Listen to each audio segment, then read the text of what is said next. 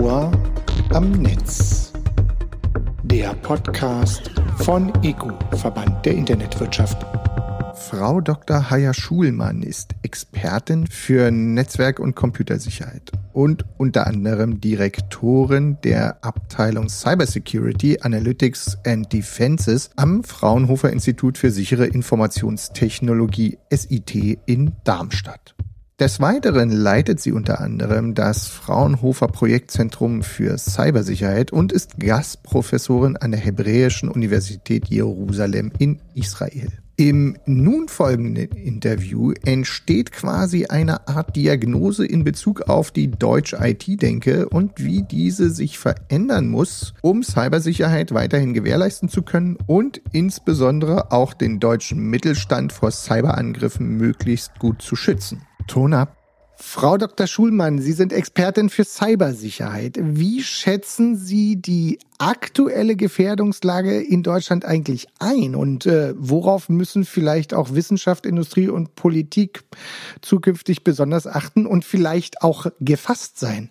Exzellente Frage. Alles wird immer mehr digitalisiert. Das hat mit der Digitalisierung zu tun. Meine Mutter sagt, das Leben war viel besser vor der Digitalisierung. Vor 20 Jahren mussten wir den Passanten nach der Wegbeschreibung fragen, äh, stundenlang fahren und das Fahrziel zu suchen. War das nicht einfach besser? Heute haben wir GPS, man fährt links, rechts und dann, Sie haben das Ziel erreicht. Wir müssen nichts mehr suchen. Es gibt sogar autonomes Autos, die können von alleine fahren. Vor 20 Jahren hatten wir Fern- oder Bücher, wir mussten in die Bibliothek gehen, wir müssten Britannica-Enzyklopädie kaufen, um uns für die Schule vorzubereiten. Heute hat Google Antworten für uns. Also unser Leben wird mehr und mehr digitalisiert. Wir haben E-Mail, wir müssen Fax nicht schicken, wir müssen nicht zu Blockbuster gehen, wir können Filme zu Hause sehen. Krankenversorgung wird digitalisiert. Wir müssen sogar jetzt nicht mehr in den USA fliegen für Meetings. Seit den 90er Jahren hat äh, die Menschheit gesagt, dass die Welt ist kleiner geworden. Alle sind vernetzt, weil man könnte überall fliegen, richtig? Die Menschen waren so oft für Arbeit ins Ausland geflogen, sogar für kurze Meetings. Ich zum Beispiel vor Corona war fast jeden Monat in Berlin, in Israel, ich war in den USA oft.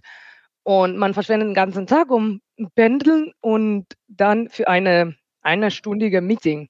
Seit dem Corona-Ausbruch ist dann die Welt wirklich, wirklich kleiner geworden. Ich kann an einem Tag Meetings mit Kollegen in den USA machen, an Konferenzen in Europa teilnehmen, mit Studenten in der Schweiz mich treffen und dann mit ihnen in Podcasts teilnehmen. Und das alles ohne mich zu bewegen. Also die Digitalisierung macht das Leben viel einfacher und wir sind wirklich von der Digitalisierung abhängig geworden.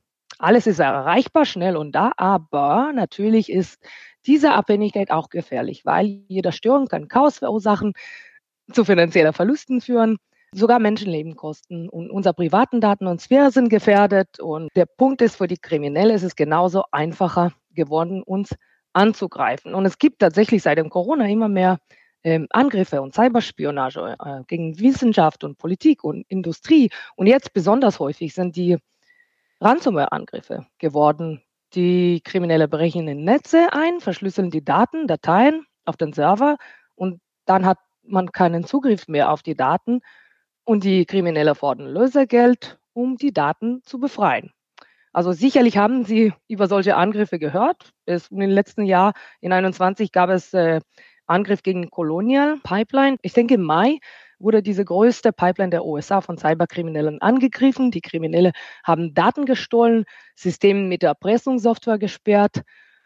Und dann nach dem Angriff, gesamte Rohrleitungssystem von äh, dieser Firma wurde stillgelegt. Das hat Schaden verursacht und führte zu Chaos. Also können Sie sich das vorstellen. Es gab genug Benzin, trotzdem, es gab wirklich großer Chaos in den USA. In Deutschland natürlich, es gibt ganz viele solche Angriffe. Im April TU Berlin wurde angegriffen, also wissenschaftliche Systeme werden oft angegriffen. Im Juli gab es äh, an Kassierangriff. Ja, Kassiersoftware wurde von 100 Firmen verwendet, äh, ist eigentlich, wird von 100 Firmen verwendet. Und die Hacker haben Hintertür in das Update von Kassier eingebaut und sofort waren hunderte von Firmen kompromittiert mit Ransomware angegriffen. Also die Kunden von Kassier wurden betroffen, und auch die Kunden von Kunden von Kassier wurden betroffen. Und wirklich fast die ganze Welt wurde betroffen. Schulen, Bäckereien, Eisenbahnen, Händler. äh, es ist unglaublich, was das war. Das Lösegeld von Ransomware wird eigentlich wirklich auf hunderte Millionen geschätzt, äh, was man im letzten Jahr bezahlt hat. 2021, es gab mehrere Angriffe in Deutschland. Ähm, Ransomware sehr, sehr beliebt von Kriminellen, aber auch Cyberspionage gab es, weil wir hatten Bundestagswahl. Es gab viel Desinformationskampagne gegen Politik ähm, Ransomware-Angriffe gegen wissenschaftliche und Forschungseinrichtungen, Rechenzentren, Industrie, Kommunen in Deutschland wurden angegriffen, also wirklich alles. Das heißt, unsere Stabilität, unser Leben, die moderne Gesellschaft kann wirklich schnell in Chaos gebracht werden, wenn einfach äh, wir haben nicht Zugriff auf unser Alltag und äh, wir können nichts machen. Also die Gefährdungslage in Deutschland ist sehr hoch. Äh, das sehen wir durch diese vermehrte Cyberangriffe und bei der Digitalisierung muss man auf Cybersicherheit achten. Und wie schafft man denn diese Cybersicherheit nun am schlausten bei diesen komplexen Auswirkungen und auch bei diesen komplexen Angriffsszenarien inzwischen? Das ist nicht einfach. Erst die Gesellschaft könnte Mehrheit dieser Angriffe verhindern, indem wir Best Practices anwenden. Was heißt Best Practices? Man muss äh, verschiedene Sachen tun, wie zum Beispiel äh, regelmäßig Updates abspielen. Wenn wir regelmäßig Updates abspielen auf unser Server und Betriebssystem, werden wir Lücken schließen, weil es werden regelmäßig Lücken gefunden. Zum Beispiel, wir haben dieses in 21 über ganz viele Microsoft Exchange äh, Lücken, Schwachstellen gehört. Also das sind diese Updates, die schließen die Schwachstellen. Äh, und genau diese Schwachstellen nutzen die Kriminelle oder die Hacker aus, um in Systeme reinzukommen. Deshalb müssen wir sie schließen. Man muss dann dazu noch zusätzlich gefälschte E-Mails blockieren. Man muss vorsichtig sein, wenn man unbekannte Webseiten besucht, äh, nichts Unbekanntes installieren und natürlich sehr dazu wichtig, Nutzer-Awareness zu trainieren. Es ist eine große Herausforderung. Und dann Cyberangriffe zu verhindern, ist eigentlich nicht alles, weil denken Sie an einen Banküberfall. Es ist nichts Neues. Seitdem es Banken gibt, gibt es Banküberfälle. Das heißt, wenn die Kriminelle wirklich, wirklich hereinbrechen wollen, werden sie es schaffen.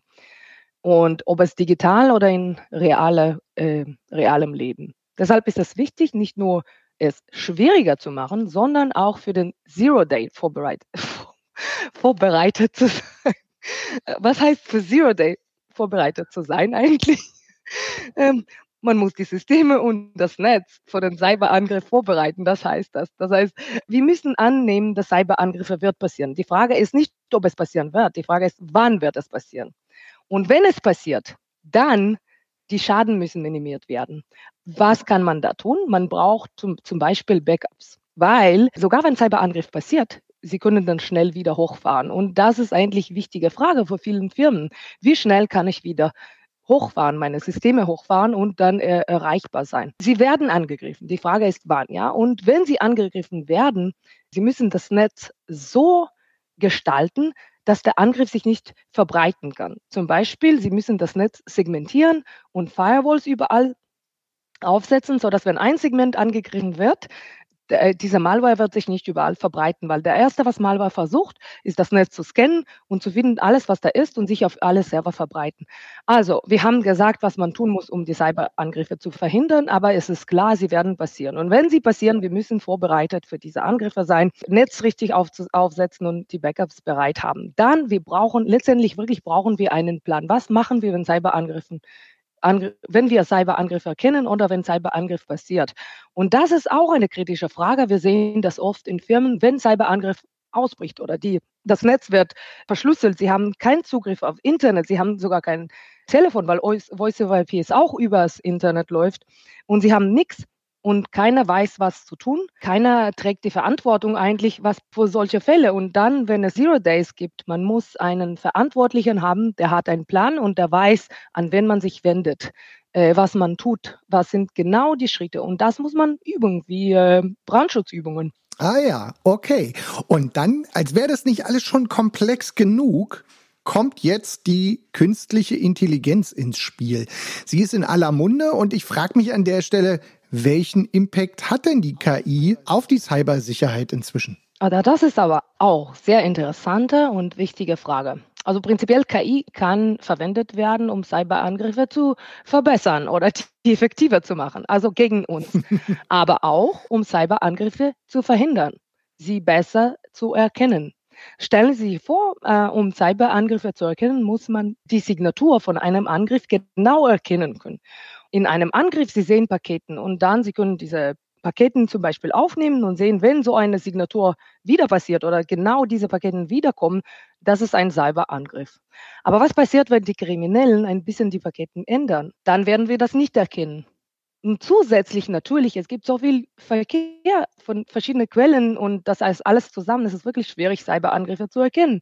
Aber mit KI oder in diesem Fall eigentlich maschinelles Lernen, das ist, das gehört zu KI, macht man diese Erkennung automatisiert und kann sogar, auch wenn die Kriminelle die Signaturen verändern, die äh, maschinelles Lernen, äh, Mechanismen und Algorithmen können äh, die Angriffe trotzdem erkennen. Es gibt aber auch Möglichkeiten, maschinelles Lernen zu verwenden, um Kryptographie im Internet anzuwenden. Das ist noch ein großes Problem. Das Internet wird kaum äh, Kryptographie geschützt. Wir haben Kryptographie seit den 80er, aber wirklich, wirklich sehr wenig wird im Internet verwendet. Und der Grund ist, weil in Kryptographie sie brauchen zwei Seiten. Eine Seite muss validieren zum Beispiel und die andere muss Authentifizierung zu machen. Oder eine Seite muss verschlüsseln, die andere muss entschlüsseln. Da man immer zwei Seiten ändern muss, das ist äh, schwierig im Internet, weil sie können nicht mit allen koordinieren, weil sie zum Beispiel sie wollen etwas anwenden, ein neues neuer Algorithmus. Dann müssen sie das mit allen im Internet koordinieren, sodass sie das auch unterstützen. Weil was passiert, wenn Sie das nicht unterstützen, können Sie mit den Netzen nicht kommunizieren. KI an der Stelle kann auch helfen. Eigentlich, wir haben so ein Verfahren entwickelt und es wurde gerade eben veröffentlicht, dass wir verwenden KI, um zu erkennen, ob die andere Seite kann diese neuen Algorithmen, zum Beispiel Postquantum-Kryptographie, äh, verstehen. Wenn es es verstehen kann, dann verwenden wir diese neuen Algorithmen. Wenn nein, dann verwenden wir die bekannte Algorithmen. Das ist nur ein Beispiel. Also man kann schon ganz viel mit KI tun und Angriffe erkennen oder Angriffe verhindern oder Sicherheitsmechanismen leicht anwenden. Und das ist eine tolle Sache. Natürlich, wie gesagt, können auch die Kriminelle das verwenden gegen uns. Mhm. Und nun ist es noch gar nicht lange her. Da waren Facebook, Instagram und WhatsApp gleichzeitig down. Meines Erachtens war damals das Thema Routing ein größeres Problem. Und was ich mich da immer so ein bisschen frage, das sind Services, die benutzen weltweit Milliarden von Menschen. Was tun wir denn oder was können wir denn tun, um sichere Infrastrukturen für solche digitalen Dienste zu gewährleisten? Ja, das Problem war eine Fehlkonfiguration bei Facebook, die zu dem Ausfall geführt hat. Ähm, nun, die Sache ist die, nicht nur, dass das Internet verwundbar ist, was wir bis jetzt besprochen haben, aber es ist auch sehr, sehr fragil und jeder Fehlkonfiguration zu Ausfälle und zu Verkehrsumleitung führen kann. Fehlkonfigurationen sind typischerweise Menschenfehler. Das heißt, ein Systemadministrator konfiguriert äh, seinen Router. Er soll allen Netzen im Internet bekannt geben, dass die IP-Adresse, die zu dem Netz gehört, ist äh, 1234 zum Beispiel. Also wenn Sie einen Fehler machen, dann wird Ihr Router, Ihr BGP-Router oder der für Routing zuständig ist, falsche IP-Adresse allen schicken. Zum Beispiel die von Facebook oder die, die IP-Adresse, die zu Facebook gehört. Und dann werden alle im Internet Verkehr statt zu Facebook zu ihrem Netz schicken. Und das passiert oft. In diesem Ausfall eigentlich, das war ähnlich, Facebook hat falsch die Infrastruktur konfiguriert und die Infrastruktur von Routing und DNS-Server eigentlich. Und da Facebook für alle diese die gleiche Infrastruktur für diese andere Dienste verwendet wie Instagram und, und WhatsApp, das alles dazu geführt hat, dass sie nicht erreichbar waren weil wir brauchen die DNS, um die Server zu finden und Routing brauchen wir, um den richtigen Pfad zu diesem Server zu finden. Also Feldkonfigurationen sind typischerweise Menschenfehler. Wenn äh, zum Beispiel die Netze akzeptieren solche falsche äh, BGP-Ankündigungen, wird Verkehr zu falscher Stelle geschickt. Und tatsächlich, es passiert wirklich oft. Es ist oft schwer aber herauszufinden, ob die Feldkonfiguration Konfiguration ein Fehler oder ein Angriff ist. Hat jemand aus Versehen die IP-Adresse zu sich genommen, die IP-Adresse von Facebook zu sich genommen, die ihm nicht gehört oder absichtlich? Es gibt tausende solche Fehler oder Fehl Fehlkonfigurationen solcher Fälle im, äh, im Jahr. Und man weiß nicht wirklich, ob für manche von solchen Fehlkonfigurationen weiß man nicht, ob es Angriff ist oder aus Versehen. Also was wir brauchen, um diese Probleme zu verhindern, das was mit Facebook war und andere solche Verkehrsumleitungen, was wir brauchen, ist automatisierte Lösungen, die den Menschfaktor aus dem Loop entfernen oder rausziehen. Und das wird solche mhm. Fehler verhindern. Es wird auch dadurch, dadurch natürlich das Internet sicherer machen. Ein anderes Problem ist die Sicherheitsmechanismen im Internet. Ich habe eigentlich mit meinem Team herausgefunden, äh, dass man die Sicherheit von Internet-Routing einfach abschalten kann. Das ist nicht durch Fehlkonfiguration, sondern weil Anwendung von kryptografischen Mechanismen im Internet ist sehr, sehr schwierig. Es, es ist eine Sache, Papiere über Kryptographie zu veröffentlichen und ganz andere Sache, Kryptographie im Internet anzuwenden. Und da erfährt man, dass die Herausforderungen ganz andere sind als theoretische Beweis. Und äh, man muss auf ganz viele Sachen achten, die man überhaupt nicht wissen kann, wenn man das Paper schreibt. Also die Wissenschaftler, die Kryptographielösungen erforschen, sind solche praktische Herausforderungen oft nicht bewusst. Und im, in realen Welt, im Internet, ist es wirklich alles sehr kompliziert mit Konfiguration und mit äh, Router oder mit Sicherheitsmechanismen. Deshalb ist es super wichtig, das alles möglichst viel mehr, äh, möglichst viel zu automatisieren, was nicht der Fall ist momentan und darauf arbeiten wir. Apropos Ihre Arbeit, Sie befassen sich in Ihrer Forschung unter anderem mit dem Missbrauch von DNS-Servern. Das Ganze ist ja eh schon hochkomplex. Können Sie aber vielleicht so ein bisschen allein die Komplexität dieses einzelnen Themas so ein bisschen skizzieren? Super interessanter Thema, sehr gerne mache ich das. Also erstmal, was ist DNS, Domain Name System? Im Internet verwenden wir IP-Adresse, um Empfänger zu finden. Und wenn Sie den Empfänger finden wollen, brauchen Sie diesen DNS. DNS macht Anfragen im Internet. Es ist so ein Server auf Ihrem Netz. Es wird Anfragen im, äh, ins Internet schicken, wenn Sie zum Beispiel Google finden wollen. Sie brauchen die IP-Adresse von Google und nicht, können nicht einfach Google finden durch google.com. Und DNS macht das für Sie. Es wird die Server im Internet fragen, was ist die IP-Adresse von Google. Dann erhält Ihr Server Antworten von Server im Internet und äh, wird dann Ihnen die IP-Adresse geben und dann eigentlich Ihr Webbrowser kann dann Google erreichen. Das klingt ziemlich einfach, ist aber nicht. Das Thema ist in der Tat sehr komplex. Es wurden hunderte wissenschaftliche Papiere darüber geschrieben, aber auch im Operational Community sozusagen, da ist ganz viel Arbeit in DNS und RFCs, also Standards wurden geschrieben. Also ich werde nur ein paar Beispiele geben, was sind die Probleme mit äh, einem Mechanismus, der so einfach ist. Also erstmal Fehlkonfiguration, wie schon gesagt habe, das ist wirklich sehr großes Problem im Internet, aber äh, auch im DNS sowie in Routing und anderen Mechanismen Fehlkonfigurationen. Alles ist manuell und die Menschen einfach machen Fehler. Das mit Facebook-Auswahl, wie ich schon erwähnt habe, das war auch DNS involviert. Zweites Problem, es sind Angriffe. Wenn Hacker die falsche Antworten an DNS schicken, sie machen Anfragen und sie erhalten falsche Antwort. So können dann die Nutzer zu falschen Empfänger geschickt werden. Es war so mit einem Angriff zum Beispiel in 2018 gegen MyEtherWallet. Das war ein Kryptowährung Diebstahl. Die äh, Hacker haben gefälschte Webseite aufgesetzt. Die sah so aus wie von MyEtherWallet und gefälschte DNS-Antworten an Endnutzer geschickt, die statt echten MyEtherWallet-Server auf den Server von Haken, von dieser Hacker, die Nutzer umgeleitet hat. Und MyEtherWallet ist eigentlich so ein Geldbeutel mit äh, Ethereum-Kryptowährung. So dadurch haben die Kriminelle Millionen gestohlen. Ja, so Cyberangriffe sind ein großes Problem im DNS. Und dann, wir haben Spionage und Censorship. Das alles ist wirklich ziemlich einfach mit DNS zu tun. Und DNS natürlich auch enthüllt viele Informationen über was wir tun. Über ihr Betriebssystem, weil wenn Sie Ihr Laptop anschalten, dann werden DNS-Anfragen für Updates verschickt. Und zum Beispiel, wenn ich sehe, dass es wird an Microsoft verschickt, dann weiß ich, dass Sie haben Microsoft-Betriebssystem und so weiter.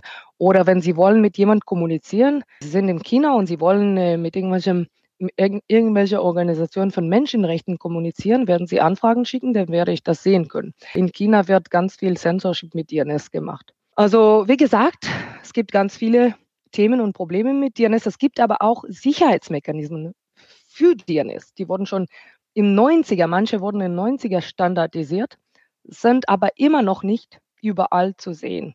Viele Netze verwenden keine Kryptographie. Das habe ich schon gesagt. Das ist ein großes Problem im Internet. Das ist nicht einfach, das einzusetzen und konfigurieren. Und oft, wenn es schon Kryptographie gibt, die ist auch fehlerbehaftet, weil wird falsch konfiguriert. Das kann zu Ausfälle führen. Um Kryptographie einzusetzen, muss man Geld investieren, Mitarbeiter trainieren, die diese Mechanismen verstehen und konfigurieren können. Es ist schon ein großes Problem. Das ist gar nicht so einfach. Mhm. Und dann kommen wir jetzt mal vielleicht zum Punkt äh, für die sozusagen Opferseite in Anführungsstrichen. Konzerne, kleine Organisationen, kleinere und mittelständische Unternehmen, die haben letztendlich das gleiche Problem, die gleichen Herausforderungen, aber doch sehr unterschiedliche finanzielle Mittel. Wie können denn vielleicht insbesondere Mittelständler und kleinere Unternehmen und Organisationen sich ja diesem Dilemma entziehen, beziehungsweise was können sie vielleicht auch einfach entgegensetzen? Ja, also große Unternehmen können alles selber machen. Große Unternehmen wie IBM oder sogar die Telekoms, ja. Kleine Unternehmen müssen vertrauenswürdige Partner finden, an denen sie die Aufgaben outsourcen können, zum Beispiel wie Cloud Computing, Software as a Service mit äh, Personalverantwortung. Jemand nehmen, der Ahnung hat, der das alles macht. Ja, sie müssen jemand haben, der sich äh, drum kümmert. Also alle müssen ihre Mitarbeiter ausbilden, auf jeden Fall. Das ist super wichtig, auch wenn es um Bäckerei geht. Wenn jemand in Bäckerei dann verwendet Computer, um Zahlungen von Kunden äh, einzusammeln oder äh, Mitglieder hat, äh, die irgendwo werden gespeichert und ihre Daten, dann muss man natürlich auch für die Cyber Awareness Training machen. Security Management. Auf der oberen Ebene brauchen alle, man braucht Verantwortlichkeiten und Prozesse. Das würde ich sagen, sind die wichtigsten Themen also letztendlich ein bisschen weg von diesem, ich stelle mir einen IT-Menschen an, der muss jetzt alles können, sondern vielleicht auch mehr einen IT-Menschen mit Skills, der sagt, naja, wenn wir hier was Neues machen wollen, dann suche ich den richtigen Service, wo vielleicht sozusagen die Cybersecurity schon mit drin ist. Ja, also in, in Deutschland gibt es solche Anbieter. Wir schauen oft an andere Länder wie äh, Schweiz, Israel und äh, alle können alles besser. Eigentlich in Deutschland wird ganz viel gemacht. Es gibt viele Firmen in Deutschland, die Ahnung haben und die bieten Dienste, die für deutschen Datenschutz geeignet sind und Cloud-Anbieter, die haben schon Expertise. Man muss das nicht selber machen. In Deutschland, es gibt ja diese äh, Mentalität, dass jeder will alles selber machen. Wenn ich eine Bäckerei betreibe, dann werde ich meine E-Mail-Server selber aufsetzen. Wenn ich einen Lehrstuhl habe an der Uni, werde, werde ich dann E-Mail-Server aufsetzen und Domain und alles selber betreiben. Das Problem, und wirklich, dann, man sieht das auch gleich in politischen Systemen. Zum Beispiel, äh, jede Partei und jeder Landkreis hat eigene Infrastruktur. Dadurch ist Deutschland, hat viel mehr Schwachstellen und ist viel mehr angreifbar als die anderen Länder. Zum Beispiel Israel. Israel macht das anders. Wenn ich Bäckerei bin, dann Cybersicherheit ist gar nicht meine Expertise. Äh, das versuche ich gar nicht. Ich nehme jemanden, der da Ahnung hat und das ist sein Business.